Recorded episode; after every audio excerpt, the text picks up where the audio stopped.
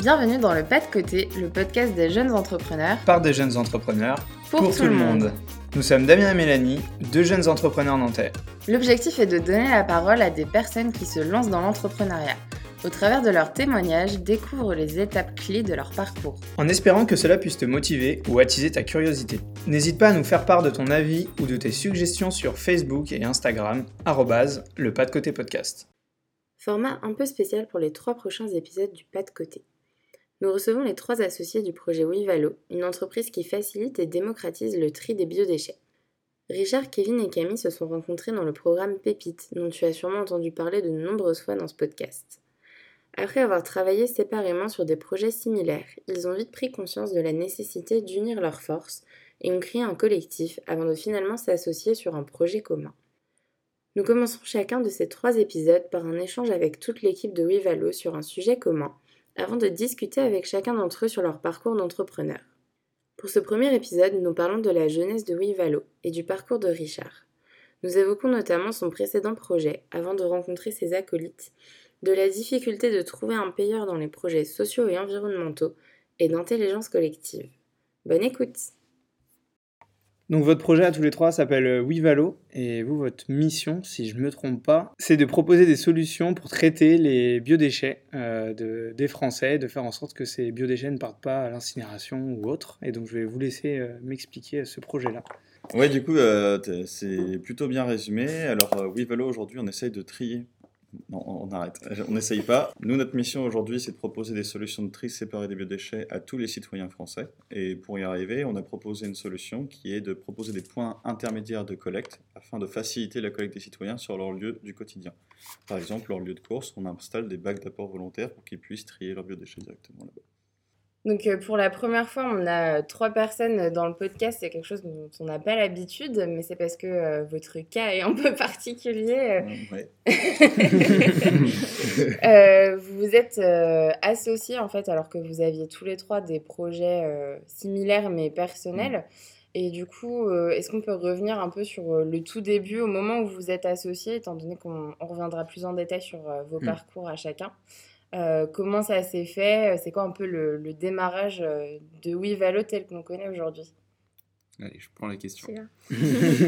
euh, L'aventure Wivalo, ça commence en novembre 2018, euh, séminaire Pépite. Mm. On était tous les trois porteurs de projets individuels chez Pépite. Et on s'est retrouvés là-bas à porter tous les trois un projet sur le biodéchet. Euh, des projets assez différents. Mais on s'est rencontrés pour la première fois là-bas, on a commencé à, échanger et puis on s'est dit qu'il faudrait qu'on se tienne au courant de nos projets et qu'on se voit euh, de temps en temps. quoi. Euh, ceci dit, euh, après les mois, les mois qu'on suivi, on s'est pas vu souvent. Mais en février, on a essayé de formaliser la chose en, instaurant des réunions régulières où on échange, euh, on échange des bonnes pratiques, des informations, on essaye de, dégager des ressources euh, communes et des outils communs. Donc euh, de là est né le collectif des fourmis du biodéchet. C'est ça le premier nom Fourmis du biodéchet. Il n'a pas fuité le nom, moi j'en ai entendu parler. Non, non, il est resté bien confidentiel. et là je le dévoile au grand jour. Et... donc là on a créé une chaîne Slack. Ah et ça fonctionne toujours d'ailleurs. et, euh, et, en fait, euh, moi j'avais des bureaux, des, un espace de coworking à Audencia, et donc j'ai proposé à Camille et Richard de venir travailler là. Et du coup, en fait, on a aménagé un peu ensemble de manière informelle Richard a commencé à ramener ses brosses à dents et puis Camille ses chaussettes et puis et puis voilà. on s'est installé chez Kevin. Au fur et à mesure, au début c'était un jour par semaine et puis après euh, bah, tout le monde était là toute la semaine. Puis comme il y a de la place, euh, bah, moi ça faisait de la compagnie quoi. Et puis bah au-delà de, du partage de ressources et d'outils, bah, on s'est dit en fait notre offre, nos offres elles se complètent bien euh, on pourrait peut-être expérimenter des choses ensemble. Et du coup, là, on a commencé à, faire un projet ensemble de collecte euh, de biodéchets euh, dans des résidences et des immeubles, où chacun apportait sa valeur. Camille sur la brique plutôt en amont, sensibilisation, activation du tri, Richard plus sur l'aspect collecte, moi plus sur l'aspect logistique et, valorisation derrière. Et, ça, a plutôt bien marché. On a lancé ça en avril. Et puis, bah, après deux mois de travail ensemble, il y a un moment où on s'est un peu posé les questions de où est-ce qu'on va? Chacun porte son truc, on rencontre des acteurs et à chaque fois on met un quart d'heure à expliquer qu'on est un collectif, euh, chacun explique sa brique. et, chacun euh, son truc. Euh, et, du coup ça n'avait pas trop de sens. Les gens me demandaient mais vous êtes qui au final? C'était un peu compliqué. les fourmis Non, c'est pas ça. Les collectifs de fourmis, voyons. C'était pas très clair la valeur qu'on pouvait leur apporter. Et je crois que c'est Camille qui a eu un peu le déclic parce qu'elle a travaillé sur sa stratégie perso en mai. Puis un jour, elle dit Bon, les gars, faut qu'on réfléchisse. Là. Moi, je suis un peu perdu, euh, je comprends pas les frontières. Euh, euh, est-ce qu'on est en couple Est-ce qu'on n'est pas en couple C'est exactement ce que j'étais en train de me dire. Ça fait très. totalement ça. Je peux réfléchir est-ce qu'on va se marier ou pas Ouais, il faut, faut qu'on parle. du coup, on s'est posé. on a fait une réunion de crise. Ça a pris plusieurs jours et on a décidé voilà, on s'est avoué les choses en face, on s'est dit qu'on s'aimait. Sentiments. Je me suis dit qu'on pourrait faire notre lune de miel au Bénin. L'idée n'a pas été retenue. Et la première idée, non, c'est pas la première, mais officielle idée non reçue de Richard. qui est arrivé dans la boîte à idées. Est-ce qu'on lance une cagnotte auprès de, des auditeurs pour, euh, pour notre lune de miel? Pour financer juste la lune de miel ou toutes les idées de Richard? Parce que là, c'est une cagnotte qui est. Voilà. Il n'y a pas de cagnotte pour ça. Là, il faut demander Elon Musk. Elon Musk, si tu nous entends, nous avons besoin de financement pour nos idées. Euh. Hello, Elon Musk, a biology student uh, and master degree in management and business administration. I'm looking for a proposition right now. I'm a youth entrepreneur with wonderful ideas. I can disrupt the world with you. Please take me. ah oui Faut lui dire stop à un moment. Ouais, non, mais il y, a un bel appel, on le lancera à. Euh, on sait que c'est un auditeur fidèle. Gestion, de des, manière, gestion des biodéchets sur Mars, il y a tout à faire. Euh, on peut commencer sur des bonnes bases. Ah bah t'inquiète que maintenant j'aurai une expertise. Mais donc là, je raccroche le wagon. en juin, on décide de euh, fusionner et porter un projet d'entreprise commun. Et donc là, on fait un sprint euh, d'une semaine euh, pour tout remettre à plat de quelles sont nos valeurs, quelles sont notre vision, qu'est-ce qu'on veut porter et redéfinir une offre. Et là, c'était c'était vraiment un sprint. on s'est fixé une deadline. C'était un appel à projet pour Atlampol ah euh, ici, genre une semaine du coup, pour tout redéfinir. du coup, c'était catastrophique. enfin, c'était pas catastrophique, mais on n'a pas été reçu à Atlampol. C'est pas étonnant. Et, euh, mais au moins, voilà, on a pu Ça vous a permis, vous, de, formaliser plein de choses. C'est énorme comme travail, en fait, mm. parce qu'on a tous travaillé euh, pendant six mois de manière, enfin, voire plus, six mois, un an, de manière individuelle sur ses propres valeurs, sur sa propre vision, mm. sur sa propre offre. Et là, il fallait euh, mettre les euh, trois projets en fait. En bah, ouais. ouais. mais du coup, abandonner aussi, euh, enfin, te décrocher de toi tes, mm. tes, tes, trucs très perso mm, mm. pour accepter le compromis et quelque chose qui puisse porter le truc C'était plus, que mixer trois projets, c'était tout redéfinir et, ça, et, repartir sur une nouvelle base. Et enfin recréer quelque chose ensemble, quoi. Pas faire un puzzle de, de projets. Un Frankenstein un peu bizarre, et ouais, il fallait que ce soit quelque chose de commun. Mais ça, c'était franchement une super expérience. moi, j'en mm. garde un super souvenir. Parce que déjà, de 1, au final, on s'est vachement retrouvé sur une vision commune très facilement et mm. sur des valeurs communes. Et comme on avait déjà travaillé pendant 4 mois ensemble, euh, bah, en fait, c'était un peu évident. Euh, enfin, les choses qui ressortaient aussi de mm. nos expérimentations, les valeurs qu'on avait envie de porter. Et euh, en vrai, bah ouais, on s'est rendu compte que au final, on s'était super bien trouvé et que on portait vraiment la même chose avec les mêmes valeurs. Et après, même au niveau de l'offre, au final, chacun avait une brique un peu complémentaire.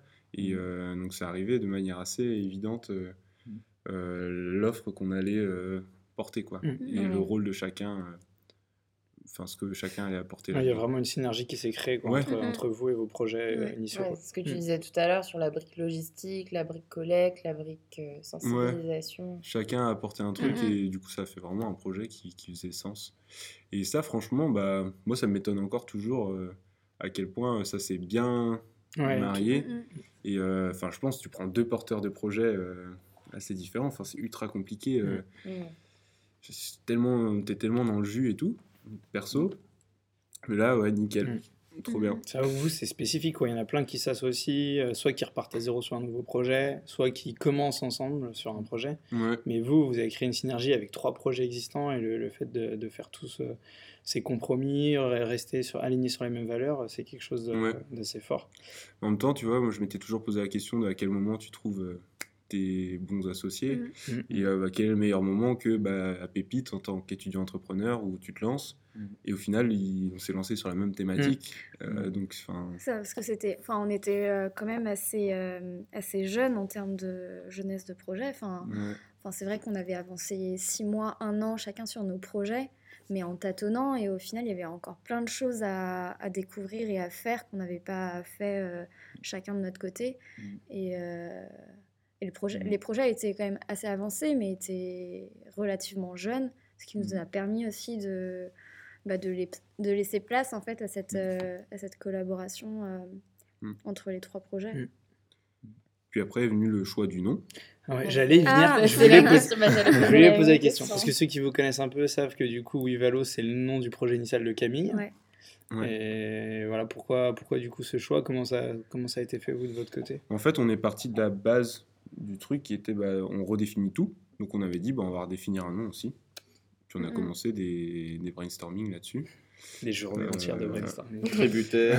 Ouais, ouais. Qu'est-ce qui est venu? On est parti pas mal sur la tribu.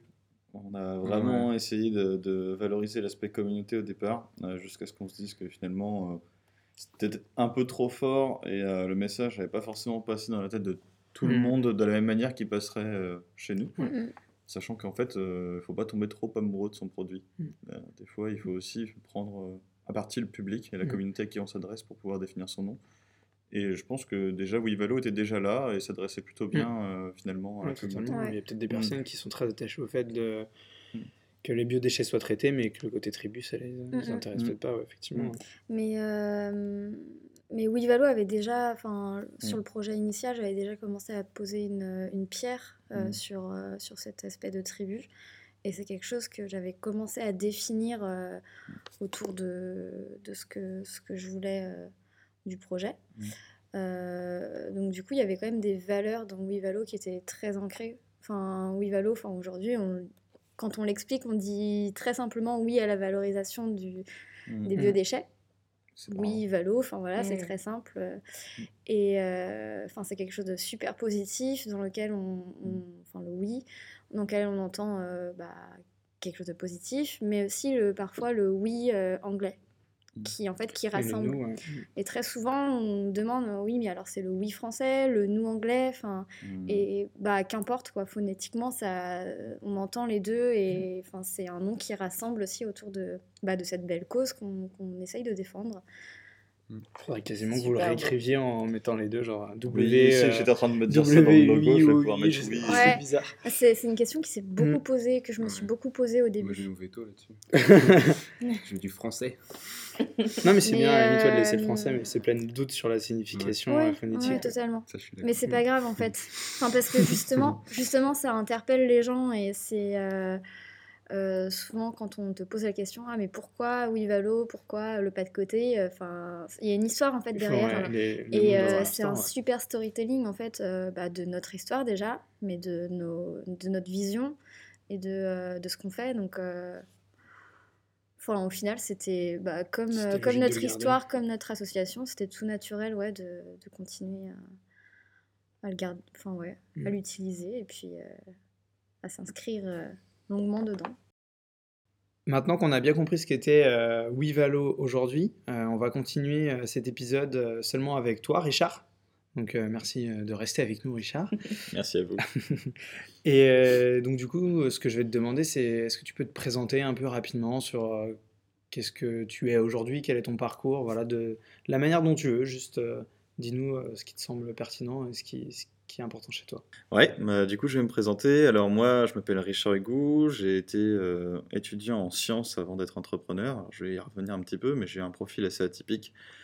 Euh, j'ai fait d'abord un master 1 en biologie santé, et puis j'ai continué avec un master euh, management et administration d'entreprise.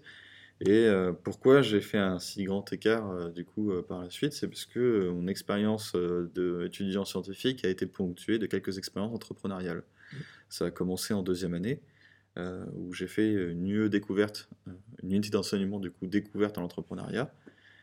Et à, l'occasion de cette UE, j'ai pu m'initier à la création d'entreprise. Donc c'était un projet fictif. Et j'ai été très pris au jeu. On était en équipe pluridisciplinaire, mais toujours très orienté scientifique. Et je me suis dit, bah, ça y est, c'est un truc que, j'aime beaucoup et que j'aimerais bien pouvoir refaire. J'ai eu l'occasion de le refaire une deuxième fois à mon Master 1, dans une option euh, dédiée euh, à, l'ouverture à l'entreprise et aux pratiques de l'entrepreneuriat. Donc c'est quelque chose qui permet de capitaliser un peu nos compétences euh, scientifiques dans des domaines un peu plus variés mmh. que seulement la recherche, pure et dure. Bien sûr. C'était une, c'était une super découverte euh, à nouveau. Et là, par contre, c'était une équipe monodisciplinaire, mais on a fait euh, un projet euh, de lampe à algues dépolluantes qui maintenant inonde les marchés. Mais à cette époque, on avait eu l'idée et genre ça n'existait absolument pas au moment où on l'a fait. Belle, belle Et on aurait dû le lancer, on aurait été très riche peut-être ou pas. en tout cas, Dieu sait que les algues aujourd'hui, on le vend en poupe et on est plutôt fiers d'avoir fait cette démarche à l'époque. Ensuite, euh, je me suis euh, lancé définitivement après mon travail d'études et de recherche, qui était censé être un stage en laboratoire, où j'ai décidé carrément de faire euh, le parcours Les Entrep, mmh. qui est ma première véritable initiation à l'entrepreneuriat à plein temps. Et donc là, c'était en parallèle de mes études, je le faisais en même temps que je travaillais mes cours en Master 1. Et tous, les, tous les soirs, j'ai envie de dire, on avait des groupes de travaux sur lesquels on travaillait c'était une fois par semaine en vérité.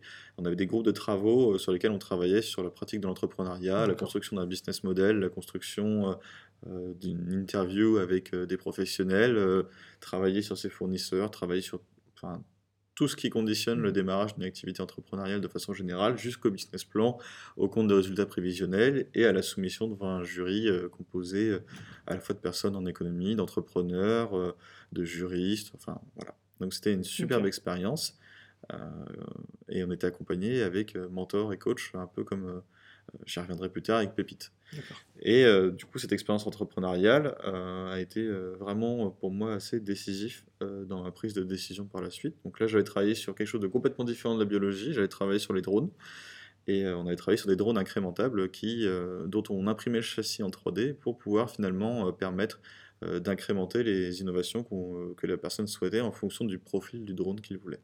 Donc c'était très très intéressant et euh, très très à la, à la pointe à mmh. l'époque euh, de, de, ce qui pouvait être proposé pour les drones. C'est plus le cas aujourd'hui, mais euh, c'était à un certain moment du coup quelque chose de vraiment super intéressant. Est toujours en avance en fait. Peut-être un peu trop rêveur aussi, mais ça fait partie de, de, mon profil. Et maintenant, excuse-moi, maintenant, du coup, je, pense que c'était euh, une, très bonne occasion de travailler avec euh, des gens qui n'étaient pas euh, de mon cercle mmh. proche et qui n'étaient même pas de fac de sciences à la base. Donc du coup, j'ai travaillé avec des gens des mines, ce qui m'a permis de me préparer à Kevin, on va dire. non, blague à part, du coup, j'ai travaillé avec des gens qui que je connaissais absolument pas et ça s'est très très bien passé et j'en suis, j'en suis très content. Et ce qui m'a motivé du coup à partir en management et administration d'entreprise pour avoir finalement des compétences transversales que je n'avais pas forcément durant ma création d'entreprise et qui manquaient. Mmh. Euh, déjà comprendre ce que c'est que de la comptabilité, se comprendre comment fonctionne la fiscalité, le droit des sociétés, l'informatique de gestion, j'utilise encore aujourd'hui mmh. au quotidien pour pas mal de choses et euh, finalement euh, les contrôles de gestion, enfin bref, des, des, compétences pratico-pratiques qui aujourd'hui euh, me servent encore. Et, les entreprises, c'est ce qui a conditionné ta volonté à aller vers ce, master? C'est vraiment. Je dirais que c'est plutôt ce qui l'a canalisé. D'accord. J'avais déjà cette envie florissante d'entreprendre, de soumettre mes idées, de les confronter au terrain. Et les entreprises n'ont fait que confirmer quelque chose qui était là, naissant euh, mm. chez Richard, et qui avait un besoin constant d'expression, euh, d'affirmer un petit peu euh, des nouvelles idées et de les porter. Et aujourd'hui encore, je pense que c'est une, très bonne décision que j'ai prise de m'ouvrir à, ce, à cette formation. Tu as mentionné tout à l'heure Pépite, donc on a fait partie de la même promo. Euh, est-ce que, est que tu peux nous dire un peu, enfin nous partager un peu ton expérience pendant ce parcours et quel, quel, était ton projet quand tu as intégré le programme? Yes. Alors ça me trottait toujours dans un coin de la tête. Euh, j'étais passionné par euh, Gunther. Euh, pour ceux qui ne connaissent pas, c'est, on pourrait dire, une figure de l'économie circulaire et de l'économie bleue, telle qu'elle est qualifiée aujourd'hui. Et il avait un, projet qui était de valoriser les couches pour bébés en terre noire dans la ville de Berlin pour ensuite vendre ça sous forme de fleurs. Et je me suis dit, ça peut fonctionner pareil avec les litières et les toilettes sèches. Donc euh, j'ai commencé par ça, je voulais valoriser les litières et les toilettes sèches. Le problème aujourd'hui, c'est que la tarification incitative étant ce qu'elle est, euh, c'est pas, les gens ne sont pas forcément obligés de jeter les poubelles là où il mmh. faudrait mieux qu'elles soient valorisées. Et donc du coup, ça conditionne au fait que les gens ne sont pas habitués à payer euh, pour qu'on collecte leurs déchets. Et ils pensent déjà de leur côté, de manière inconsciente, qu'une personne qui va valoriser vos déchets, elle va se faire plein d'argent en les valorisant. Donc ça, c'est totalement fait faux. Euh, aujourd'hui, valoriser la litière ou même faire du compost, ça ne rapporte pas d'argent ou si peu.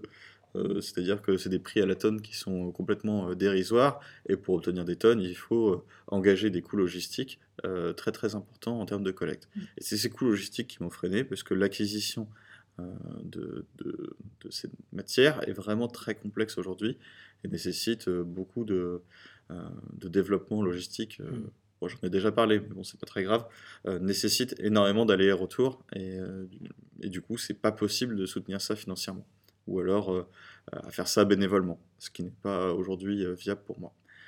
Et je me suis concentré sur un autre type de, biodéchets. Du coup, comment tu t'es rendu compte, peut-être grâce à Pépite, de la non-viabilité de ce, ce, premier projet avec les litières et les toilettes sèches? Et comment t'es arrivé mmh. du coup avec ce qu'est Wivalo aujourd'hui? Eh bien, pour, euh, pour être honnête, euh, j'ai mis du temps avant d'accepter de faire le deuil de ce premier mmh. projet. Ce qui est compréhensible. Euh, et finalement, arrivé à la fin du programme Émergence, dont vous avez souvent entendu, parler, qui permet de passer de, l'idée à un concept, même à un projet, mmh. je me suis dit, finalement, il y a peut-être un autre segment plus porteur, c'est les biodéchets classiques euh, des citadins. Et plus exactement, je me suis concentré sur une niche qui était celle des étudiants. Et donc, du coup, j'ai basé tout mon projet starter, donc partir du projet euh, jusqu'à la création d'entreprise, sur ça. Et ce qui m'a permis en même temps de travailler en parallèle euh, à ce moment-là avec Kevin et Camille. Et du coup, de démarrer en même temps que je démarrais mon activité avec le Crous, le collectif qui, qui nous a mené jusqu'après à Wivalo. Donc on sait maintenant que tu es associé avec euh, Kevin et Camille et qui font partie de ton entourage euh, entrepreneurial, mmh. mais est-ce que tu peux nous dire si autour de toi, donc de, dans ta vie pro, perso, ou des rencontres que tu as pu faire, euh, il y a des personnes qui gravitent autour de toi dans, dans, cette aventure entrepreneuriale, peut-être depuis le début, peut-être depuis que tu es associé? Voilà, Est-ce que tu peux me dire un peu niveau entourage, comment ça se passe? Bien, il y a surtout une question de modèle. Euh, ça a été très dur au départ de se projeter, puisque moi, ce que je faisais était un petit peu euh, aux antipodes de ce que pouvait faire ma famille. Alors certes, j'ai des, dans la famille, j'ai des gens qui sont entrepreneurs, mais euh, qui sont entrepreneurs à leur compte, en tant qu'artisans, etc. Donc il reste quand même des métiers assez codifiés. Mmh. Et aussi loin que je puisse me souvenir, une seule, il y a peut-être une figure entrepreneuriale que je connais dans ma famille, qui est celle de mon grand-père qui travaille dans les assurances mais c'est tout. Enfin, en vrai, c'est toujours des activités très très très codifiées. Et euh, moi, je pars de rien, je pars, je démarre euh, euh, ce qui va devenir plus tard Wivalo, avec une ambition de valoriser les déchets des citadins. Et donc, c'est pas forcément facile, et il faut aussi pouvoir autour de soi trouver des modèles, des, cette, un peu cette, j'allais dire, cette figure paternelle, mais en fait pas que paternelle, ça peut être aussi maternelle. Hein. Euh, qui, nous permet de nous inspirer et d'aller plus loin. Et Pépite nous encourage pas mal à rencontrer un mentor euh, qui nous permet de nous suivre durant toute cette activité. c'est là que j'ai rencontré euh, notamment Philippe Comtesse, qui est le fondateur de Station Service, qui permet de valoriser du coup les déchets d'entreprise, du coup de faire de l'upcycling. C'est-à-dire que finalement, quand vous avez des déchets en entreprise qui peuvent encore servir pour des clients particuliers, et ben, euh, station-service euh, du coup euh, permet de collecter ces déchets et en plus après de les reproposer à une somme modique aux particuliers. Et donc ça c'est c'est un modèle qui me plaisait, que j'appréciais, que je voyais de loin et que je ne connaissais pas à la base. Et, j'étais enchanté de, rencontrer Philippe à une conférence qui s'appelle la, la fringale. Et cette fringale, du coup, m'a permis de, de, découvrir un petit peu ce parcours et de, et de pouvoir parler de vive voix avec Philippe. Alors, du coup, j'ai pris mon petit courage de mains et je suis allé le voir et j'ai dit bah écoute euh, salut Philippe euh, moi j'ai besoin d'un mentor euh, est-ce que tu peux m'accompagner quoi? Et il a dit oui et il a dit oui tout de suite et on s'est rencontrés et ça a été le début d'une superbe aventure et cette personne là surtout d'un point de vue opérationnel m'a été d'un d'un très grand secours et même d'un point de vue figure à suivre modèle, ça a été, ça a été génial parce que j'ai pu m'identifier à quelqu'un et surtout j'ai pu avoir des retours pertinents sur mon activité qui me permettaient de, de, me poser les bonnes questions. Et souvent, ces questions étaient comment je me paye et, et, finalement, c'est la structuration de, de, mon, de mon projet aujourd'hui tel qu'elle est, elle est en partie due à Philippe et je l'en remercie. Et donc, maintenant, je parlais plutôt de l'entourage Pépite. Euh, donc, euh, qui nous a permis euh, de reformaliser en fait pas mal de choses du point de vue de mon idée, de suivre des formations commerciales au moment où j'en avais le plus besoin, et surtout de mieux qualifier mon idée et de savoir comment communiquer autour de ce projet. Alors j'en ai pas l'air, pas mal de gens disent que je suis extraverti, mais c'est pas du tout le cas. enfin, du moins, c'est pas aussi facile que ça en a l'air, et ça m'a permis de bien travailler sur cet aspect-là, et je suis en amélioration continue grâce à ça aujourd'hui. Et j'ai identifié ces points, ces de points de faiblesse ou ces points de freinage interne que j'essaie de combattre aujourd'hui. Et, ça se fait de mieux en mieux, j'ai l'impression. Je suis content. C'est quelqu'un avec qui tu es toujours en contact? Philippe? Ouais. Oui, toujours en mmh. contact. Ouais. Je pourrais même, j'espère que c'est pareil de son côté, mais je le qualifierais d'ami. Ouais. Mmh. une vraie figure de mentor. C'est clair. Euh, tu parlais un peu de cette amélioration continue, de, mmh. des choses sur lesquelles tu travailles euh, sur toi. Enfin, c'est un peu sur la posture entrepreneuriale, en fait, mmh. au-delà du simple projet. Est-ce qu'il y a d'autres... Euh, est-ce que tu peux développer un peu ce sujet-là? Est-ce qu'il y a d'autres barrières ou difficultés que tu peux rencontrer mmh. et sur lesquelles tu as vu une évolution ces derniers mois, ces dernières années dans la construction de ton projet ou... Oui. Euh, l'une des barrières dont j'en parlais tout à l'heure, c'était euh, identifier le payeur. Et euh, ça, c'est une très grosse barrière à l'entrée, mmh. puisque le déchet, c'est quelque chose dont personne ne veut. Et c'est quelque chose qui, même valorisé, est difficile d'être aisément revendable par la suite, mmh. ou en tout cas suffisant pour couvrir les coûts d'acquisition. C'est pour ça que la plupart des industriels aujourd'hui font payer la collecte. Et euh, donc, quand on décide de collecter des déchets euh, qui aujourd'hui n'ont aucune obligation d'être collectés, il faut trouver un payeur. Et euh, donc, quand je travaillais au Crous pour des structures intermédiaires de collecte, donc j'avais pour, objectif de mettre des bacs intermédiaires de collecte au sein du Crous, donc d'un aspect purement logistique pour me simplifier la, tâche. Il fallait malgré tout que le Crous consente à me payer un petit peu pour le service que je puisse rendre. Et euh, je me suis rendu compte que le CROS ne serait pas forcément client. De toute façon, c'est un marché public euh, donc euh, conditionné à appel d'offres. Et il a fallu que je me réorganise un petit peu dans, dans toutes ces, dans ce projet. Et finalement, je pense que c'est à ce moment-là que le collectif est intervenu et on a décidé de se diriger vers d'autres types de marchés. Et ça a plutôt été bien transformé puisque c'est devenu l'entreprise que l'on connaît aujourd'hui. Donc voilà pour la principale barrière difficulté que j'ai pu rencontrer, c'est identifier un payeur euh, dans mmh. un projet euh, aussi complexe, puisque finalement on est dans le mmh. social, solidaire, environnemental, et euh, les gens ont tendance à se dire que ça c'est soit du bénévolat, soit une vision complètement opposée qui est de se dire oui mais attendez, cette personne-là prend mes ordures, mais elle s'enrichit des milliers de fois avec, alors que finalement en fait c'est juste que les personnes ne sont pas habituées à être confrontés à la fin de vie euh, de leurs déchets et à imaginer le coût immense euh, que cela représente en termes de, de conditionnement, de valorisation, de gestion, mmh. de logistique. Euh, voilà. Puis l'impact mmh. écologique de l'incinération des biodéchets, tout ça, c'est aussi des choses qu'il faut transmettre. Quoi. Parce que quand on jette ces biodéchets dans, dans, dans, les ordures ménagères, ça part mm. quasiment. Alors tu me dis si je me trompe, c'est pas moi mon secteur, mais ça part mm. quasi systématiquement en incinération. Mm. Quoi. Et c'est dommage d'incinérer des biodéchets. Quoi. Tu le fais bien de le souligner. souvent, les personnes ne mesurent pas exactement l'impact des techniques conventionnelles de valorisation. Et typiquement, un biodéchet aujourd'hui, c'est composé à 80% d'eau et on l'utilise pour le brûler et générer l'énergie avec. Euh, le rendement n'est pas top, vous en conviendrez. Et euh, surtout, on a une perte sèche de carbone, sachant que le squelette carboné euh, du coup, de nos biodéchets va finir vaporisé dans l'atmosphère. Mm. Donc c'est pas terrible, on parle d'émissions de gaz à effet de serre en permanence et on n'imagine même pas que la plupart de nos déchets alimentaires finissent souvent par ce biais, par l'incinération dans l'atmosphère directement. Alors il y a des technologies innovantes aujourd'hui, hein. on a euh, la méthanisation qui permet de valoriser euh, du coup euh, ces gaz en énergie. Mm. Et on a aussi le compostage qui permet de fixer le carbone à la terre et de donner des intrants pour l'agriculture locale, qui permet également après de faire pousser des bons petits légumes locaux. Et ça, on n'en parle jamais assez, et pourtant c'est des choses qui étaient ancestrales et très connues à l'époque, et il ne venait pas à l'esprit de nos ancêtres euh, de jeter nos, déchets à la cheminée euh, mm. juste pour faire du feu, parce que de toute façon ça marchait pas. L'idée c'était vraiment euh, de faire une boucle, une boucle que la nature fait déjà au mm. quotidien. Mais ça nécessite le tri et malheureusement tout le monde n'est pas encore prêt à le faire. Ça nécessite énormément de formation. Ça nécessite énormément de pédagogie au quotidien pour que le message puisse passer et que les gens puissent se rendre compte de l'impact de ce qu'ils génèrent euh, au quotidien via leurs ordures ménagères sur le planète. J'espère que j'ai bien répondu à la question. Tu as super bien répondu. Alors, sur.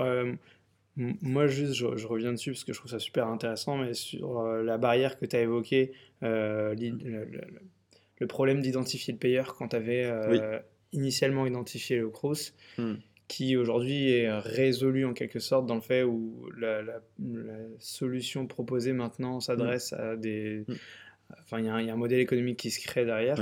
Et toute la, toute la recherche de cette solution, en fait, c'est faite par l'association qui, qui s'est créée entre mm. toi, Camille et Kevin. Mm. Et voilà, je voulais juste ressouligner le fait que mm. tu avais un problème et ce problème-là, en fait, a été résolu par euh, la synergie et par la confrontation des idées. Par l'intelligence collective. Exactement, et je trouve ça super important de le souligner et de dire que c'est grâce à l'intelligence collective qu'on fait sauter des barrières.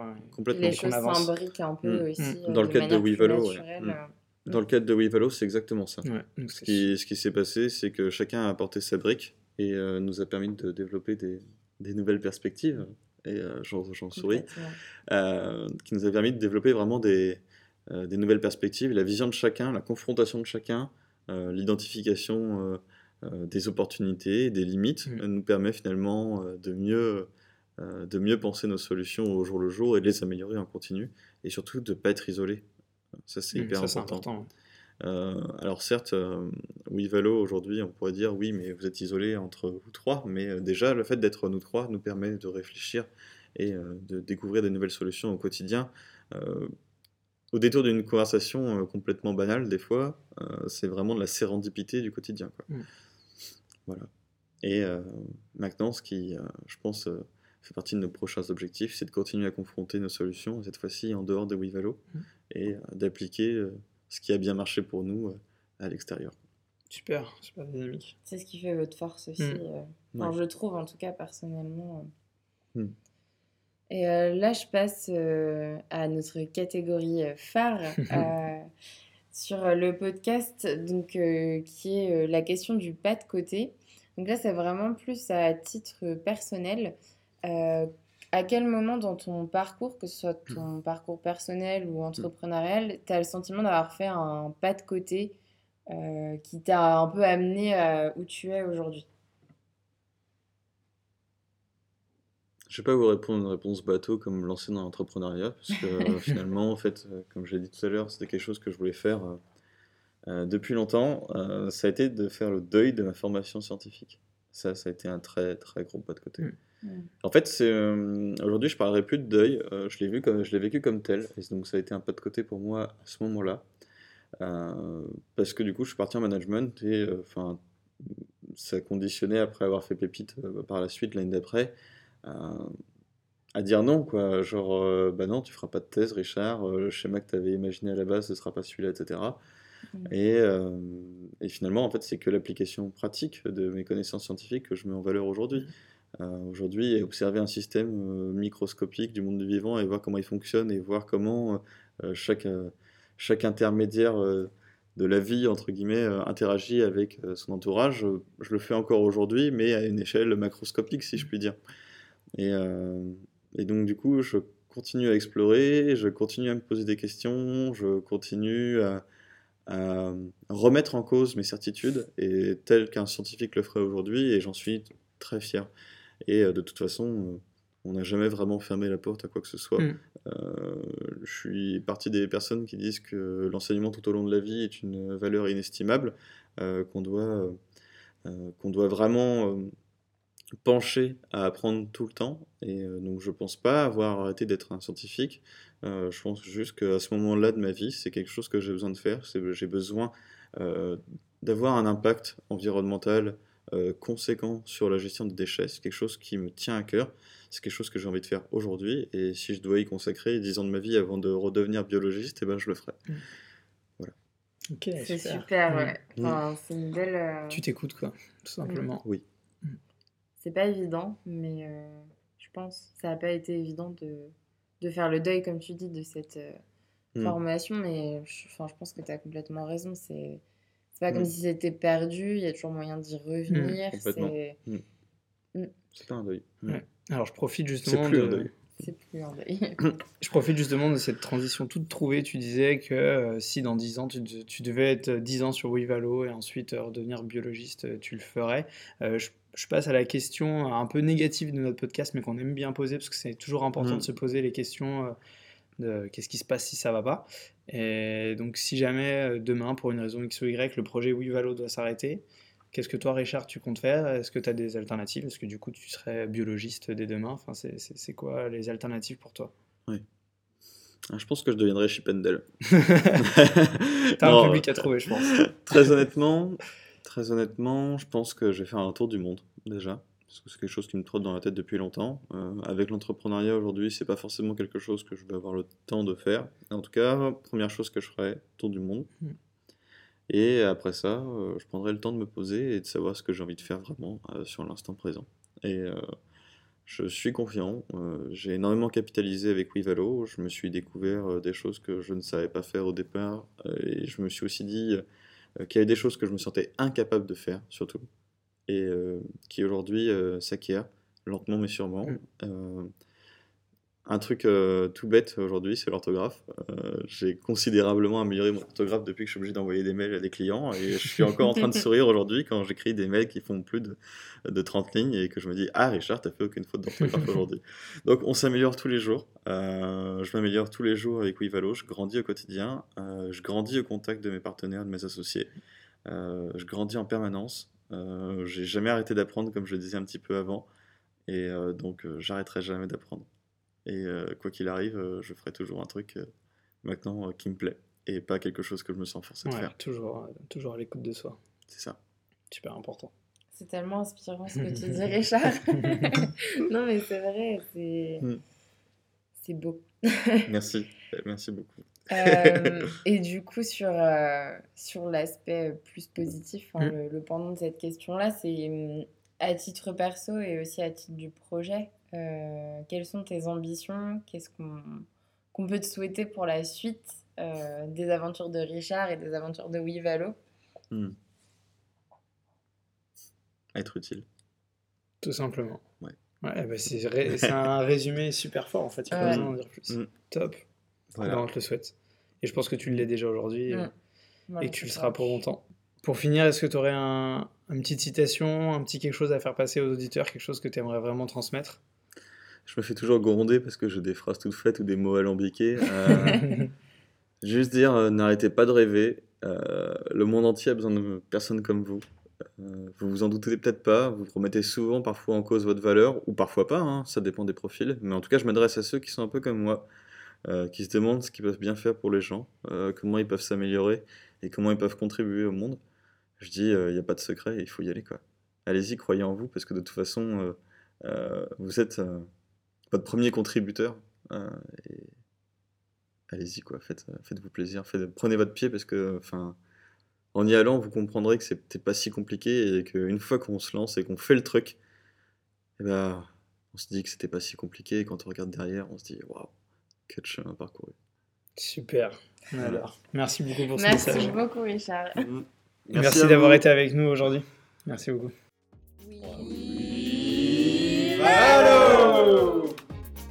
Si tu as envie de te mettre au compostage, n'hésite pas à solliciter Wivalo sur leur site internet wivalo.fr. La team t'invite également le 12 décembre à l'occasion de sa soirée de remerciement pour le crowdfunding. Ne t'en fais pas, ils acceptent tout le monde, contributeur ou non. Retrouve toutes les infos sur leur page Facebook ainsi que le lien dans la description. De notre côté, rendez-vous la semaine prochaine pour la deuxième partie de l'aventure Wivalo. N'hésite surtout pas à donner ton avis sur ce nouveau format et on te dit à très vite